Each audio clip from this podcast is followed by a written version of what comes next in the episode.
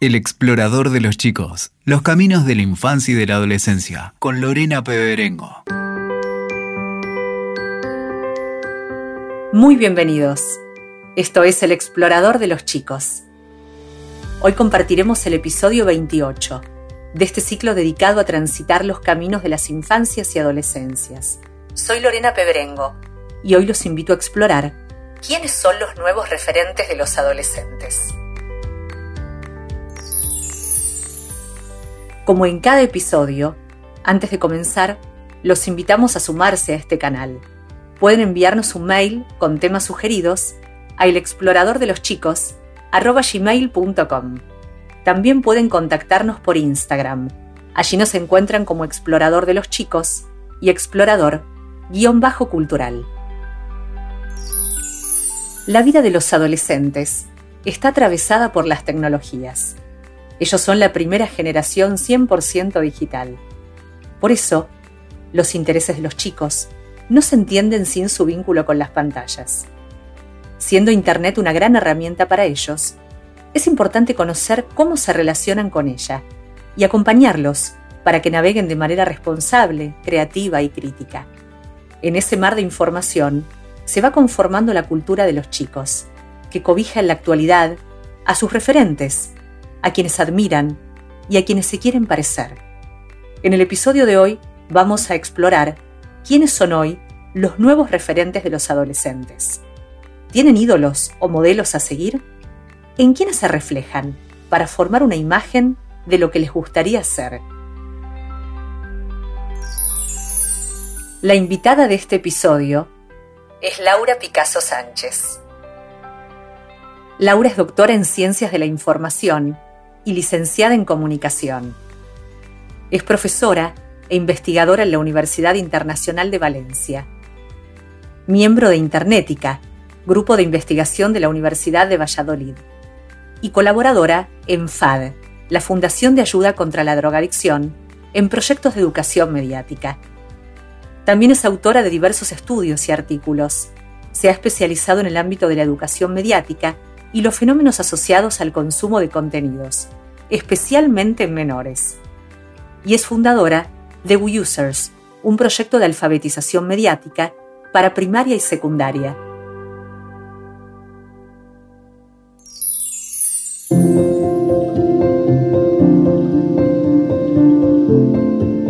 Laura Picasso Sánchez, muy bienvenida al Explorador de los Chicos. Muchísimas gracias, Lorena. Estoy encantada de estar aquí con vosotros. Es un gusto recibirte aquí en Argentina. Muchos padres observamos que los chicos admiran a youtubers e influencers a quienes siguen en las redes sociales y nos preguntamos si se han transformado en sus referentes. Bueno, ciertamente ahondando en el tema, mm, cuando pregunto, cuando hablo con, adolescentes o cuando hablo con eh, los que ya pasan esa edad de adolescencia, eh, ellos aseguran que no, que sus referentes, los, los, que realmente les influyen, son y continúan siendo pues, eh, su, entorno más, más cercano, ¿no? su familia, sus amigos, sus profesores incluso. Lo que sí es cierto es que, bueno, pues en el proceso de la adolescencia, como, como todos recordamos, la, la influencia de los, em, de, bueno, pues de los ídolos, de, de de todo aquello que estaba aceptado por el, por el entorno, por el círculo, eh, evidentemente tiene un peso, ¿no? tiene, una, importancia. Y ahí es donde entra todo el fenómeno influencer. Yo considero que en eh, los, jóvenes de, hoy en día eh, que, bueno, que están creciendo con las redes sociales por todas partes, que ven a sus padres consumiendo redes sociales, a sus profesores, etcétera, se encuentran ante una situación de, adolescencia o de, o de, autorreconocimiento ¿no? de, de esta etapa eh, que, tienen que realizar por partida doble. Por un lado, en, su vida real, ¿no? con su círculo real, eh, próximo, palpable, el, que realmente existe, y por otro lado con su círculo virtual. Eh, eh, aquello que está aceptado en la red, bueno, pues eh, los entornos de las redes sociales, de, Instagram los, y, de otras, y de otras redes. Em, de hecho, ellos hablan muchas veces de esta, de, bueno, de códigos que están aceptados, de, estereotipos que, están, que son más abiertos o más cerrados en según qué redes y donde ellos se van sintiendo más cómodos o para ser ellos mismos, ¿no? Porque siempre influye qué es lo que mm, van a opinar los demás eh, de lo que ellos publiquen. ¿Y quiénes son hoy los nuevos fenómenos de las redes? Bueno, los nuevos fenómenos de las redes, eh, yo, creo que podemos eh, asimilarlos a, bueno, pues al fenómeno fan que hemos, que hemos vivido siempre, ¿no? realmente el, bueno, pues todo el bloque musical, todo el, todo el, pues el ámbito de, de la música pero no solo música, sino que también el componente audiovisual, es decir, la música con el videoclip. Eh, el artista musical tiene, tiene esa representación en vídeo que es la que es replicable, ¿no? la, que, la que podemos ir eh, compartiendo, la que puede alcanzar eh, viralidad. Por otro lado, evidentemente, surgen los nuevos liderazgos en, aspectos de moda, en aspectos de estilos de vida, surgen líderes de opinión que no tienen, digamos que, no, que, a veces no, no, tienen una voz eh, experta con respecto a un tema concreto, sino que dan consejos eh, sobre la vida en general. Luego está todo el ámbito de los, de los gamers y, de, y, de, y del videojuego.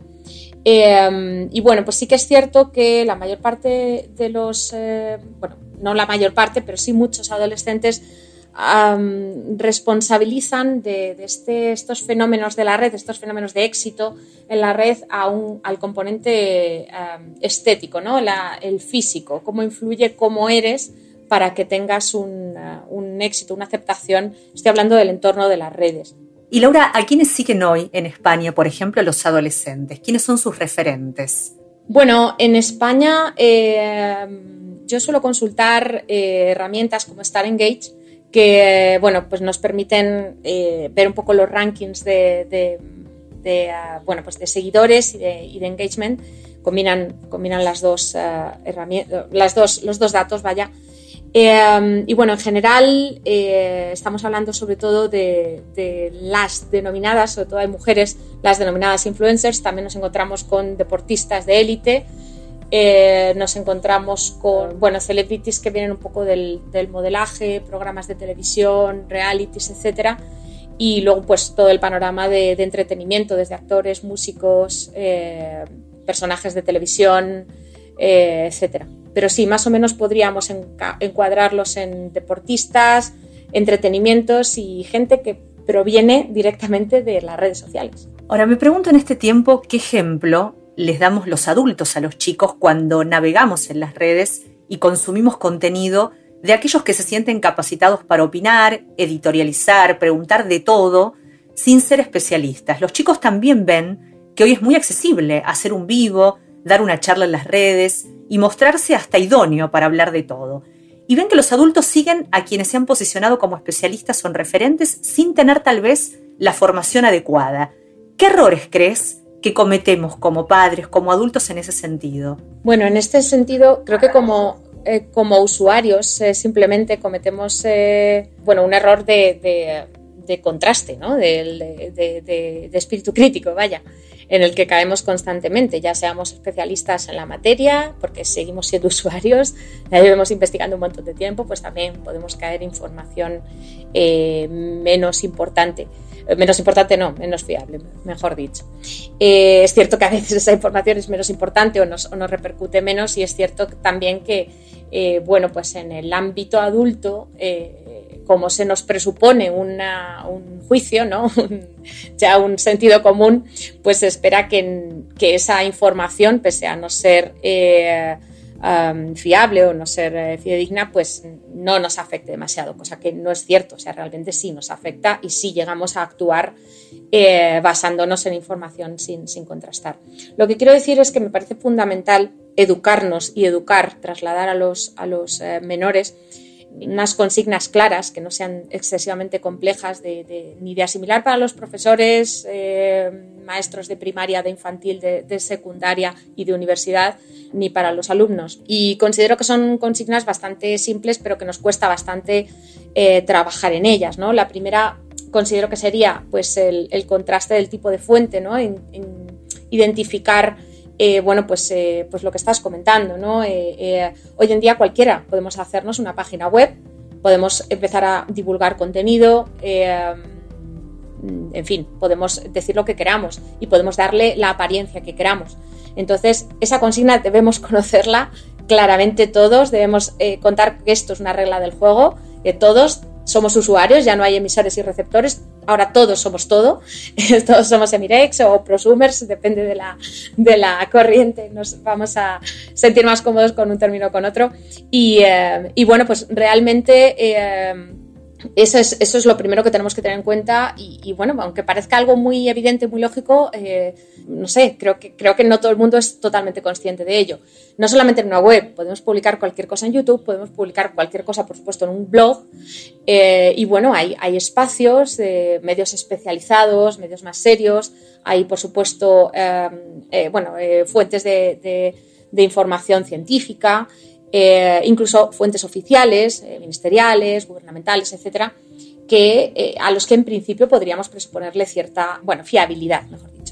Entonces, eh, en este sentido, identificar el tipo de fuente. Los medios de comunicación también podrían entrar, medios de comunicación generalistas, pero claro, aquí ya entramos en esa línea ideológica que podría estar condicionando ¿no? la fiabilidad de un contenido, de una noticia, de un hecho.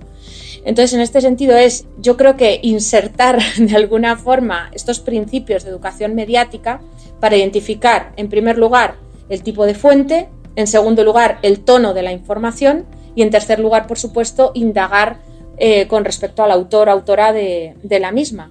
¿Cómo? Bueno, pues mediante, mediante una búsqueda en Google, aunque nos llegue una noticia por WhatsApp, rápidamente podemos hacer una búsqueda en Google de quién es esta persona, o si no nos aparece en Google, pues vamos a buscarlo en LinkedIn o vamos a buscar en Google Scholar a ver si hay alguna publicación científica asociada a esta persona al respecto para considerarla profesional o, experto en la materia. Eh, um, es decir, no es fácil, es incómodo estar eh, eh, utilizando este tipo de técnicas y nos lleva más, más tiempo del que, del que nos gusta invertir en, en, el contraste de información, pero es necesario. Y por supuesto también hacer uso de las páginas de, de contraste de, bulos y que, por ejemplo, en España tenemos Maldito Bulo y Neutral que, que nos permiten hacer una, una, identificación rápida. Además, son muy flexibles y permeables y reciben eh, información sobre bulos. Eh, así que en este, en este sentido es, es, bueno, creo que son mecanismos que están ahí que debemos utilizar.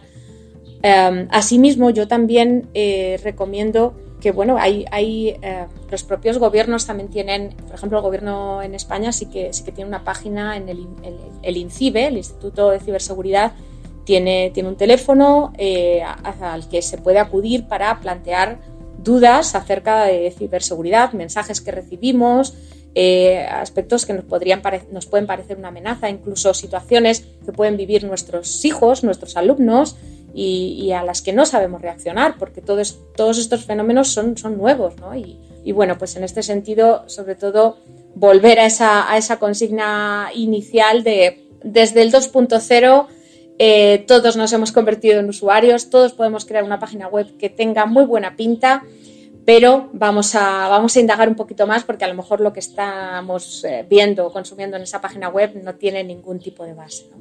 Cuando hablas de bulos, ¿te refieres a lo que serían noticias falsas? Sí, me referiría, sí, a noticias falsas intencionadas, eh, todos estos, esta viralización de, de rumores o contenidos eh, creados eh, que son absolutamente falsos, que buscan simplemente la réplica, la viralización, eh, sembrar esa duda, esa búsqueda en Internet, ¿no? que, se genera como, como reacción a, la misma. Y bueno, a mí me llama la atención que hay, hay personas, yo, entre mis propios alumnos tengo, tengo personas que, que confunden los medios satíricos con, con las falsas noticias, con las fake news. Y es importante, bueno, pues eh, eh, no, no, no, denigrar de ninguna manera la ficción y el humor, porque eso existe y tiene una intención que es, que es entretener y eso no se identifica como, como información falsa, ni mucho menos. Eh, y, bueno, es importante diferenciarla del sensacionalismo o, de, o, de, las, o de las noticias falsas directamente, ¿no? El sensacionalismo también tiene esa, bueno, no es, no es realmente fake news, pero sí que, sí que tiene esa, esa intención ¿no? de atrapar y luego a lo mejor la, la, noticia es engañosa, digamos, más que, más que falsa directamente. ¿Y crees que estamos ante la falta de líderes?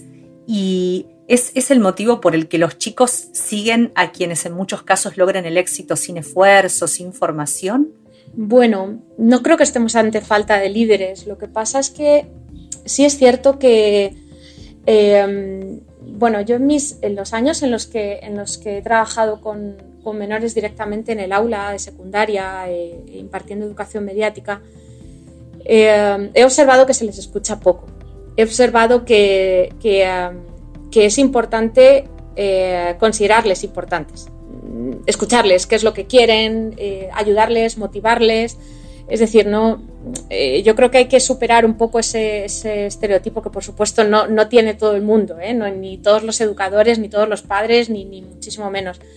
Pero, pero es cierto que a veces se les, se les presupone esa, esa desconocimiento, esa falta de, de, importancia del papel eh, social que, pueden tener en, en, bueno, pues en nuestro entorno, ese consumo eh, bueno, pues vacío, autómata, que, creemos que hacen de las redes. Bueno, pues a lo mejor eh, las redes, eh, a lo mejor no, vamos, de, hecho, las redes pueden, pueden suponer un, trampolín, una, una, forma de potenciar bueno, pues habilidades, capacidades que, que ellos tienen y bueno, pues realmente lo que yo creo que hace falta, más que, más que líderes, son yo creo que guías y gente que, que, que se tome la molestia de, de, enseñar a pensar, yo creo, ¿no? de, de generar más debate. Yo entiendo que, en fin, eh, la rutina educativa, la rutina de, los colegios, las, uh, en fin, los, los objetivos que hay que cumplir,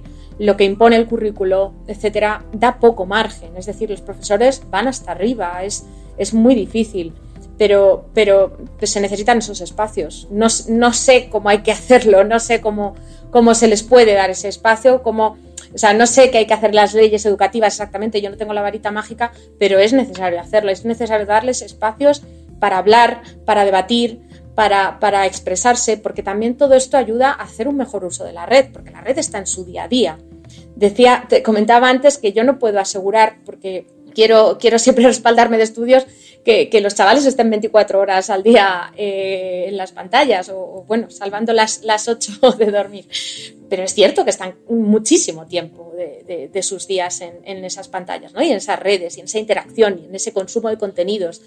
Y, y, y entonces, bueno, escucharles, eh, propiciar el diálogo, propiciar la creación, eh, la creatividad, marcarles, no sé, objetivos para, para, para hacer cambios, para creer en algo, eh, considero que es, que, es, que es fundamental, pero necesitan también que, que, creamos que ellos lo pueden hacer, ¿no? que les demos ese espacio de expresión, que nos importe, no sé, hay muchas formas que, muchísimas asociaciones y colectivos eh, llevan a cabo, pues desde certámenes hasta, eh, no sé, seminarios, talleres, festivales, incluso donde se les anima, ¿no? Y, y yo creo que hay que, o sea, yo creo que, ni de lejos tienen menos capacidades, o sea, tienen, yo creo que cada vez tienen más, tienen muchísima información a su alcance, pero, pero tenemos que ayudarles a que, a que puedan utilizarla bien y a que los contenidos que van consumiendo y la información que extraen de ellos no sea lo que marque su representación de la realidad, que ellos tengan una base construida como, como hemos podido construir nosotros, ¿no? no solo de las pantallas, sino también pues de, de, de conocimiento, de la, de la educación, de, de, de, debatir, de pensar, de crear, de, aburrirnos, eh, de, socializar. Eh, y bueno, pues eh, eso básicamente mm, creo, creo que, se, que se hace a partir de, de darles confianza, darles espacio, darles herramientas de expresión. Y, pero bueno, este, esto es un, es un melón que yo creo que, que es muy amplio, porque hay veces que, que, las pantallas están ahí porque, porque bueno, pues son, son una vía sencilla de entretenimiento y creo que no es fácil convivir en... Es, es, creo que es muy fácil estar criticando constantemente que antes vivíamos muy bien sin pantallas, pero hoy la realidad es otra y están aquí y las consumimos los que hemos nacido sin ellas y, y los que sí. Entonces, creo que hay que ser realista y ser consciente de ello. ¿Y cuáles son, eh, Laura, para ti los peligros de una permanencia prolongada, algunos de los contenidos más populares en Internet? Bueno, eh, eh, en general, los, bueno, en cuanto a una permanencia prolongada en las pantallas, en general, eh, bueno, pues según indican eh, los, los, neurólogos, pues sobre todo esa, esa, hiperestimulación ¿no? y, ese, y ese, esa, ese descenso de la sensibilidad a, bueno, pues a recibir estímulos positivos. ¿no? Cada vez necesitamos eh, consultar con mayor frecuencia las pantallas para recibir con mayor frecuencia también esos, esos estímulos positivos, ¿no? estas dinámicas de, hiperestimulación cerebrales. Al margen de eso, eh, con determinados contenidos lo que sucede, bueno, pues es que, como decía antes, nuestra representación de la realidad se viene modulando y se ve influida. Entonces, en este sentido, yo sí que considero que, que, por ejemplo, comentábamos antes del comienzo, eh, muchos de los contenidos más vistos, eh, muchos de los contenidos eh, que proceden de los perfiles más seguidos, por ejemplo, en, España, en Instagram, son contenidos donde hay una, bueno, donde digamos los elementos que, sobresalen, que, que destacan, son estética, belleza, lujo, moda, viajes. Eh, relaciones heterosexuales, mujeres 10, eh, hombres 10, es decir, un canon estético eh, muy, muy, muy estereotipado, occidental, blanco, es decir, hay, un, hay una hay una lógica que está más aceptada. No digo que sea la única, ni mucho menos, pero sí que digo que los contenidos más vistos en los perfiles más, más seguidos en estas redes sí que son, eh, eh, sí que le cumplen esta línea. Luego hay otros que también tienen muchísimos seguidores, que, son mucho más ricos, que tienen un valor, que dan un valor añadido, eh, en fin, indudable. Pero es cierto que los que más seguidores tienen son estos, son los que nos hablan de dinero, nos hablan de superficialidad, nos hablan de, estética. Entonces, bueno, todo esto yo creo que cala, porque realmente, bueno, los, los, hay muchas teorías que nos, que nos explican que, publicamos en la red aquello que queremos que se asocie con nosotros mismos, ¿no? especialmente si lo publicamos en nuestro perfil, es lógico.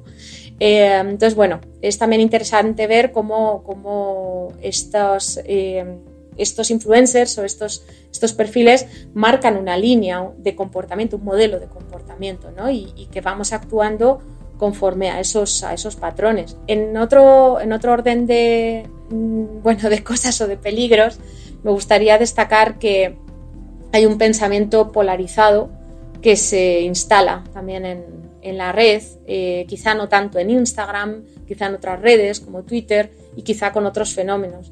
Pero sí es cierto que eh, hay poco espacio para los grises. Se, se, establece de forma muy sencilla ese posicionamiento o totalmente en contra o totalmente a favor del tema de turno.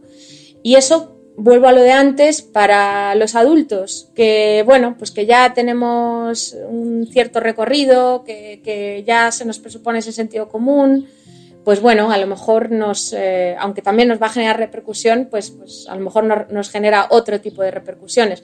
Pero para los chavales que tienen todo el derecho a, ser absolutamente libres en, en, cómo piensan y en cómo ven el mundo, quizá les, les afecta más de lo que, de lo que es deseable, ¿no? Y entonces a, nivel político, a nivel ideológico, a, eh, en ámbitos, en torno de la historia, en percepciones sobre, sobre bueno, pues culturales, eh, políticas, como digo, etcétera, eh, puede, puede hacerles tener una, una preconcepción realmente equívoca, ¿no? Y, bueno, pues sobre todo privarles de, ese, de esa fenomenal escala de grises que, que, no siempre tiene, tiene cabida en el, en el debate de los social media. ¿Y qué es el éxito para los jóvenes y adolescentes de hoy? Bueno, yo creo que el éxito es ser aceptado. yo considero que el éxito es ser aceptado por, por aquellos para los que les importa ser aceptado, ¿no? Entonces, ¿qué pasa? Que esto adquiere un, un eh, matiz eh, cuantitativo en, en el caso de los, de los chavales porque hoy en día las redes importan eh, porque les importa su círculo personal o su círculo de amigos eh, y en las redes prima un elemento cuantitativo. Cuantos más seguidores, cuantos más followers, cuantos más likes, cuantos más comentarios, etcétera, etcétera. ¿no? Entonces yo sí que creo que, que el elemento cuantitativo está ahí para el éxito. O sea que en ese sentido sí que, sí que considero que, puede estar ahí. No sé realmente si es algo que, creo que esto sería muy interesante debatirlo con ellos. ¿no? a veces lo he debatido con ellos, pero bueno, las respuestas son, muy, son muy dispares. Pero sí es importante que, lo tengan en cuenta, ¿no? que, hablemos con ellos, que, tratemos de, disolver esa, importancia que le dan a, no, es que quiero más likes, o, que te pregunten cuántos suscriptores tienes en tu canal. Eh, em, es decir, que, no le den tanta importancia a ello. Quizá esto se, va con la edad, no lo sé, pero, pero es importante que también lo pongan en, su sitio en el momento en el que están, ¿no? sobre todo para que no sufran y no hagan cosas que les puedan perjudicar a ellos o a los demás en busca de ese más, más y más y más. ¿Qué te ha motivado a acercarte a los adolescentes y estudiar el vínculo de los chicos con la tecnología? Pues bueno, yo eh, cuando terminé mi tesis doctoral, que iba como, bueno, no, lo he comentado, pero bueno, era sobre el vídeo viral en YouTube. Eh, cuando terminé, después de muchos años de, estudio, eh, me di cuenta de que, de que, bueno, pues una de las grandes conclusiones era que, que, los adolescentes estaban ahí, es decir, que los jóvenes tenían un, un, papel eh, muy, muy, muy relevante en, en, todo este fenómeno, en general, en todas las dinámicas de la red. Eh, entonces, bueno, yo ahí, digamos que no había pensado mucho en, en los adolescentes, en la educación hacia los menores, yo, mm, bueno, pues miraba hacia otros, hacia otros ámbitos más, eh, enfocar hacia los contenidos, enfocar hacia los fenómenos de la red, no tanto a, los, a, los, a la audiencia o a los usuarios, ¿no? En este caso, cuando, cuando me di cuenta de que ellos tenían ese papel fundamental en, en todos los fenómenos y en todas las dinámicas de la red, pensé que era necesario eh, educarles, ¿no? formarles sobre, sobre todo este ámbito. Entonces, eh, bueno, pues yo no sabía cómo se llamaba esta formación en esa, en ese, bueno, pues esa capacidad reflexiva, capacidad crítica de la red, que es la educación mediática, la alfabetización mediática o la educomunicación. Y, y bueno, pues eh, básicamente eh, me di cuenta de que esto era absolutamente necesario y bueno, de forma muy impulsiva, eh, pese a profesionalmente estar mm, más vinculada y ver, haberme vinculado más directamente a, lo que es la academia y, al, y a la universidad, eh, decidí montar una, empresa de, educación extraescolar, de formación extraescolar, para meterme en las aulas y meterles la educación mediática directamente a los chavales de primaria y de secundaria. Así que, em, bueno, la empresa fue un fiasco, no, no, gané, no gané dinero, no gané dinero, pero sí tuve una, excelente experiencia de, de tres años que, me permitió conocer desde dentro cómo piensan y cómo actúan y cómo sería la educación mediática directamente con, esos chavales, que realmente son, son los nuevos actores, ¿no? Entonces, eh, bueno, pues a partir de ahí decidí que, había que luchar con, las armas que fuera para, tratar de introducir la educación mediática en, las aulas. y eh, bueno, gracias a, a, bueno, pues a todo ese trabajo, al trabajo que ahora ejerzo en, la Universidad Internacional de Valencia como docente del grado de, primaria y de, infantil para futuros profes, eh, o bueno, trabajos de investigación que hago con el grupo de educación mediática que hay aquí en, la Universidad de Valladolid, en el campus de Segovia, que son absolutos referentes en, España y, en Europa de educación mediática, pues, eh, pues voy, voy avanzando y, soy cada vez más creyente y tengo mayor seguridad de que aunque los currículos no incluyan eh, eh, todo el aprendizaje, toda la enseñanza en espíritu crítico para los menores, realmente esto es una necesidad y, tenemos que, introducirlo, hay que introducirlo, es, absolutamente crucial, no solamente para los menores, también nosotros.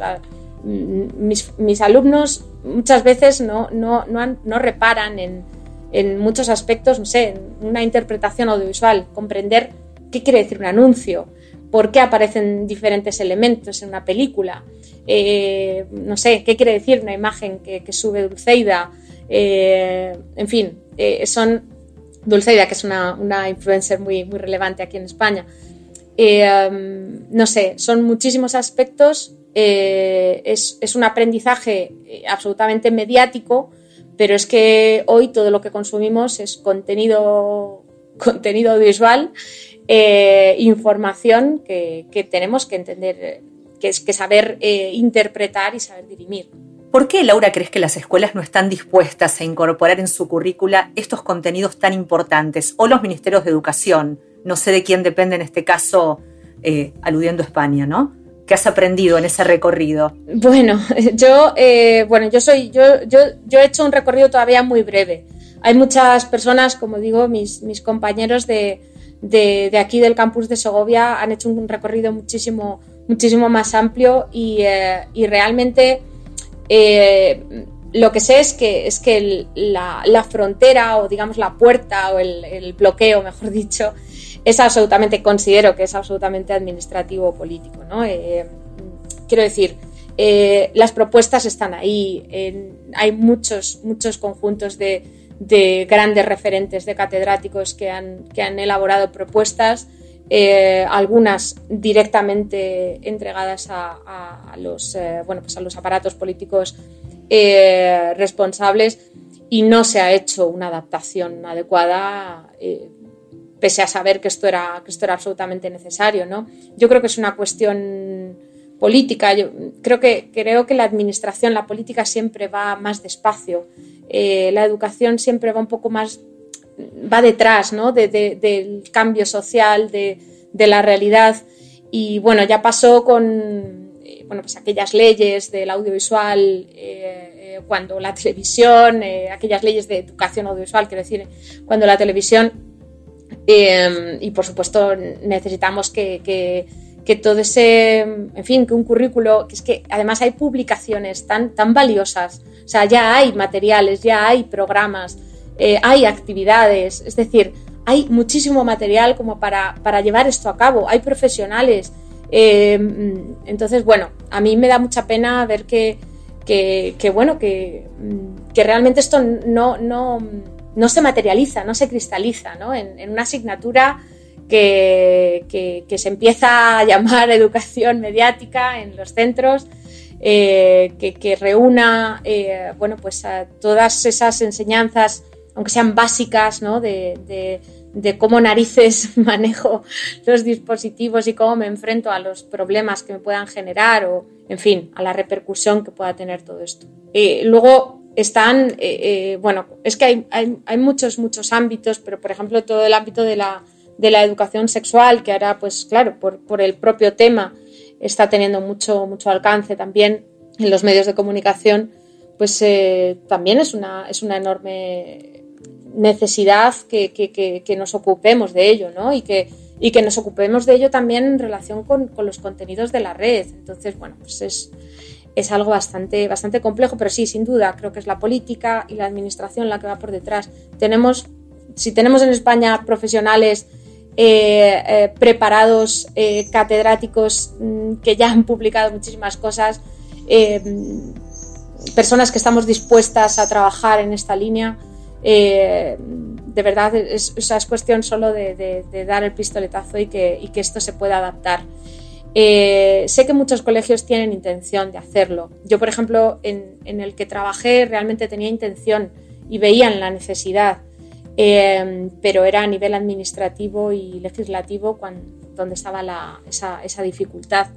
O sea que también en la formación del profesorado, el, bueno, en fin, todo este tipo de, de aspectos de, sí, de legislación que es necesario ir cumpliendo. ¿Qué te inquieta entonces como profesional, ¿no? investigando estos temas de, esta realidad que viven los chicos y adolescentes en su vínculo con la tecnología? ¿Cuáles son tus preocupaciones? Bueno, mi preocupación principal es que, esta que te comento, ¿no? que la educación mediática no, no esté en el currículo de, de primaria, de secundaria, de infantil, incluso. Eh, eso me preocupa mucho. Me preocupa también que tarde en llegar a, población que no es eh, menor. Es decir, que tarde en llegar eh, a través de currículos también en, los grados universitarios, pero también a los adultos y sobre todo a, ancianos, a gente que está más, más desconectada y que puede ser víctima de las repercusiones negativas de, un mal uso de la red, un uso con falta de crítica. Entonces, mm, Además, eh, bueno, en, el caso de este sector, de, las, personas mayores, eh, no es solamente o sea, aquí hablamos de, dos tipos de educación distintas, que serían la educación mediática, por un lado, que es el uso, o sea, es la, capacidad, la, capacidad crítica ¿no? sobre, sobre el uso de los medios, y por otro lado estaría esa, esa alfabetización digital que también es necesario hacerla en, en, el, eh, bueno, pues en, varios ámbitos de, de, la sociedad.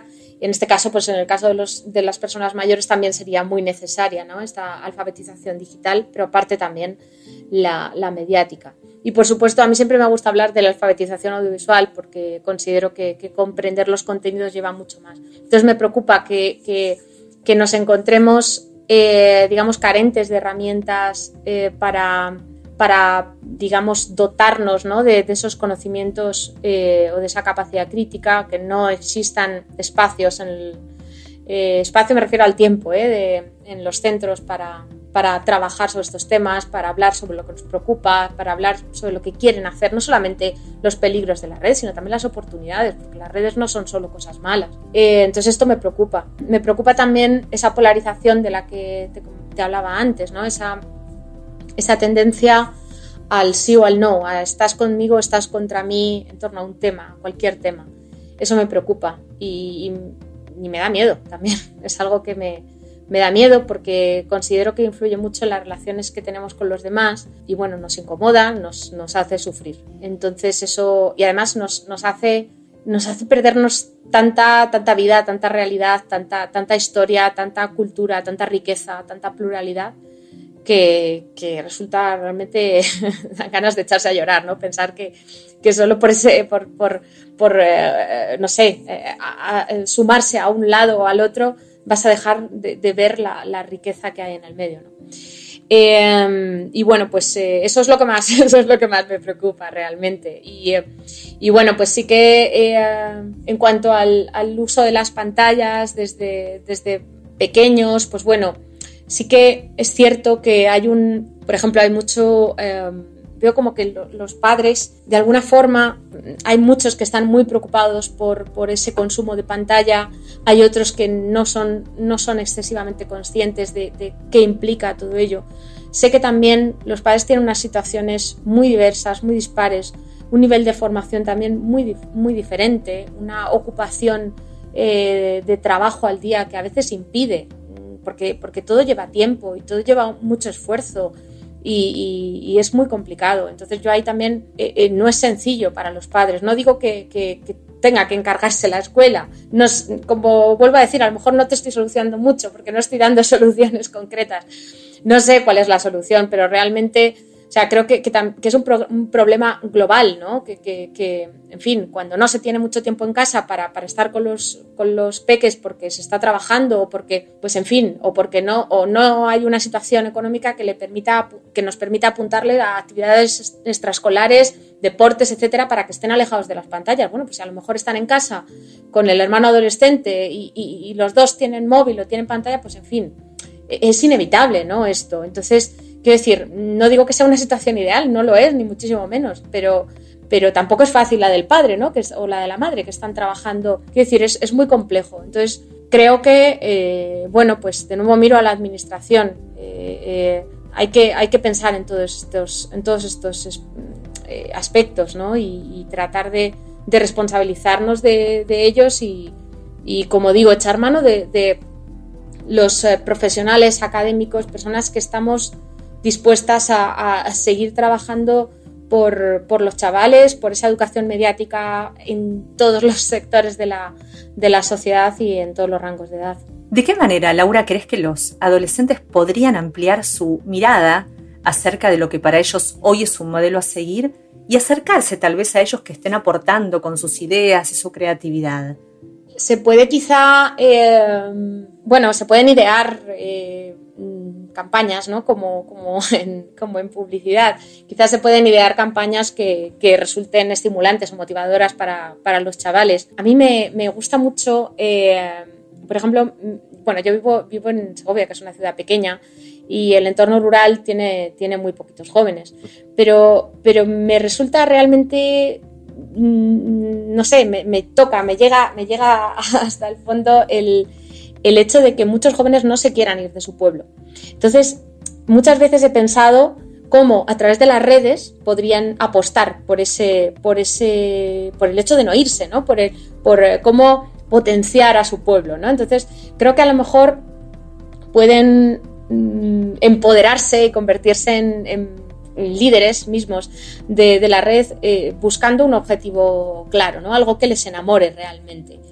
Eh, no sé, no tiene por qué ser un objetivo tan, tan tan romántico como, como eh, no sé, como subir la, la población de, un pueblo de la España deprimida, ¿no? Pero, pero en cualquier caso, no sé, aunque tu, tu, tu pasión sean, no sé, los coches o la moda o los animales, pero sí que considero que volcarse, tratar de, de, de ah, no sé, muchos, muchos chavales me dicen que, que, que han descubierto gracias al algoritmo, fíjate, gracias al algoritmo, han descubierto muchas más aristas de, una pasión que tienen, por ejemplo, del teatro, ¿no? Por ejemplo, de, no sé, de, un aspecto concreto de un, género musical.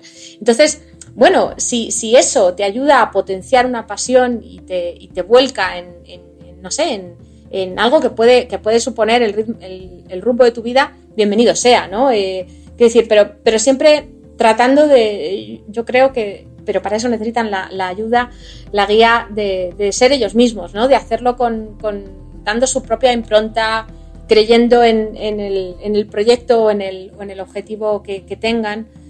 Y bueno, pues para eso, como digo, es, es, muy importante, es súper importante, diría, que, que haya un adulto que crea en ellos y que les diga, eh, no sé, que les ayude, que les dé los mecanismos, que, que, que les escuche, eh, en fin, yo creo que, eso es, que eso es muy importante.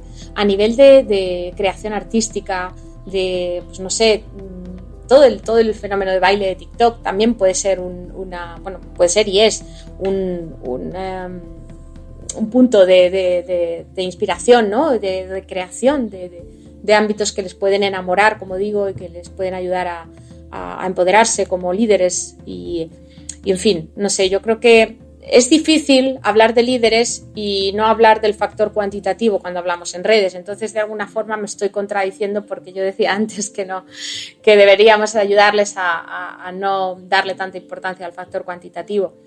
Pero bueno, sí es cierto que, bueno, es, inevitable eh, que si no se ven reflejados en esa red, ¿no? en esa herramienta, en esa, en esa aplicación, en ese contenido audiovisual, en ese, ese contenido al fin. Es como si no estuvieras haciendo nada, ¿no? Entonces, bueno, creo que es importante hacer eso, pero también creo que es importante eh, apostar, por ejemplo, por, por eh, no sé, por la representación real. Mm, no lo sé, mover performance en espacios públicos, pedir al ayuntamiento permisos para que nos permitan eh, imprimir nuestras fotos como hace JR en, el, en ese documental con Agnes Varda tan fantástico y tan bello eh, y, no sé, y plagar de lo que, de lo que creemos eh, o de lo que les encanta, pues un edificio, ¿no? Y verlo todos los días. Es decir, materializar de alguna forma eh, eso que está solamente en lo virtual y que, les permita a lo mejor, mm, bueno, pues ampliar ese, ese foco, ¿no? ¿De qué manera, finalmente, quisiera preguntarte, podemos los adultos acompañar a los chicos para que desarrollen competencias que promuevan este uso reflexivo, ético, y creativo de las tecnologías, que creo que es el eje que atravesó todo nuestro recorrido en este episodio. Lo primero, yo creo que nos tendríamos que quitar ese, ese bueno, que, no es fácil, ¿eh? pero, pero bueno, ese traje de, de nosotros somos los mayores y vosotros sois los, pequeños y nosotros lo hacemos bien y vosotros lo hacéis mal. Porque, bueno, pues, pues eh, yo creo que, que, en fin, mostrando nuestros errores nos acercamos también a ellos, ¿no? Y a ver, no quiero decir que, les eh, tratemos de hacerles empatizar con que, con que hacer las cosas mal es normal, sino simple, bueno, sí, es que es normal, pero, pero simplemente que, que entiendan que, también nosotros somos nuevos en este, en este ámbito, que estamos aprendiendo juntos, eh, que les entendemos y que, y que, estamos de su parte. ¿no? Yo creo que, eso, es, eso es fundamental. Creo que tampoco, no sé, yo tampoco creo excesivamente en jugar el rol de me gusta mucho pensar en, esta imagen de, no sé si, eh, si la, tendrás en vez del señor Barnes de los Simpson con el sombrero de Jimbo vestido de, adolescente. O sea, tampoco queramos hacernos pasar por ellos porque ellos llevan su rollo y nosotros llevamos, nosotros somos otra, otra cosa, ¿no?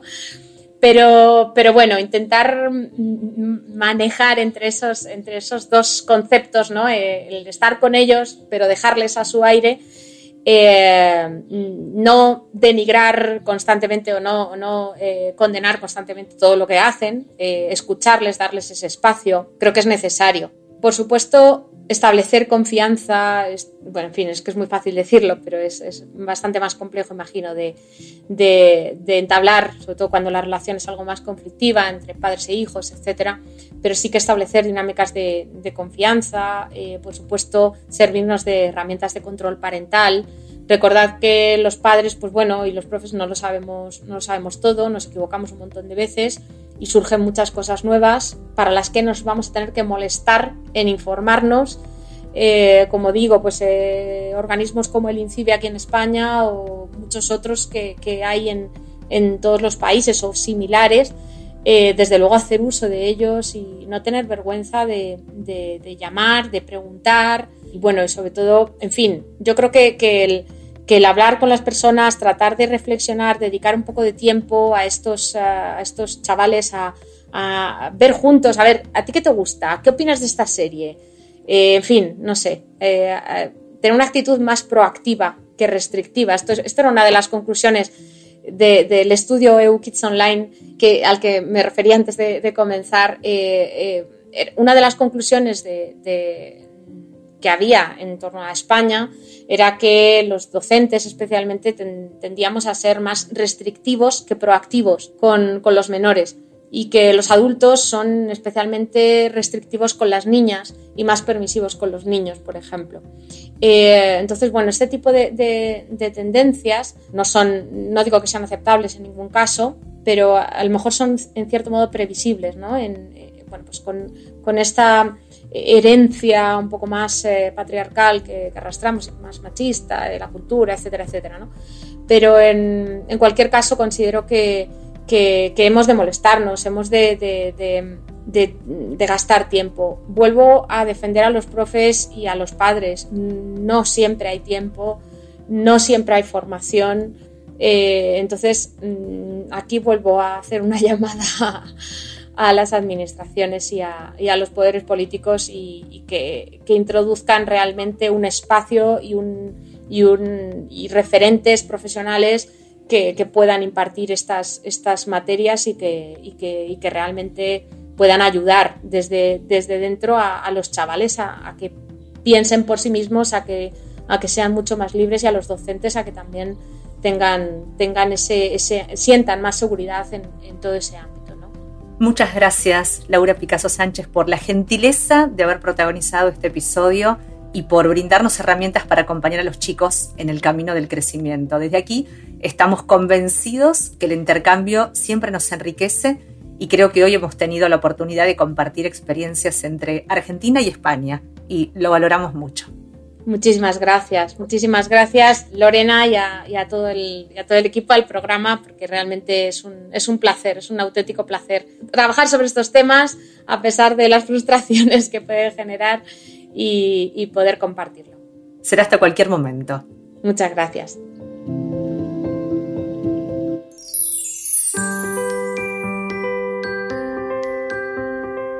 En el episodio de hoy conocimos la importancia de incorporar la educación mediática y audiovisual en la currícula escolar.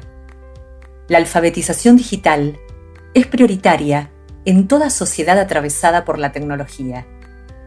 Los chicos necesitan desarrollar competencias que les permitan pensar críticamente los contenidos de las redes y utilizarlos de manera creativa y participativa.